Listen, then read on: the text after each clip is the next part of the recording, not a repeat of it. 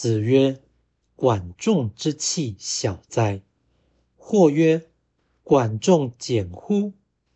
曰：“管氏有三规，官事不赦，焉得简？”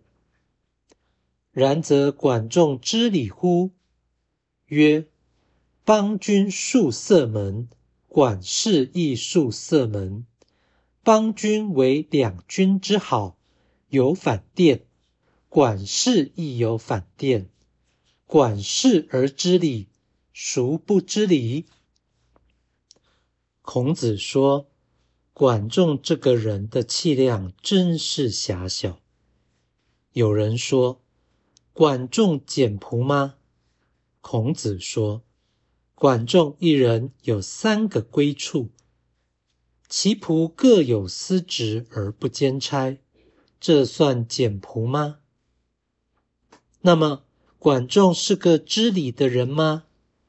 孔子说：“国君在门前树立屏障，管仲也在门前树立屏障。”国君为交好外国之君而设有制杯的酒台，管仲也有如此的设备。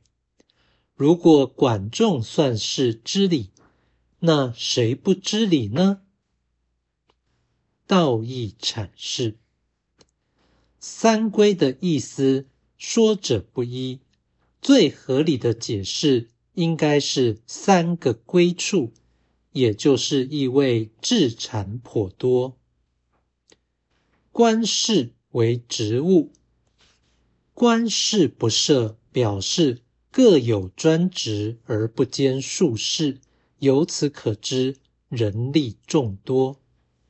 戍塞门是竖立在门口的屏障，这是深宅大院的外观。反殿。是倒置酒杯的台子，这是富有权势与财力者的应酬设施。此文含义极为简明，并无多做解释的必要。然则此一记录的价值，当在于其暗示，而非其论点。一言之。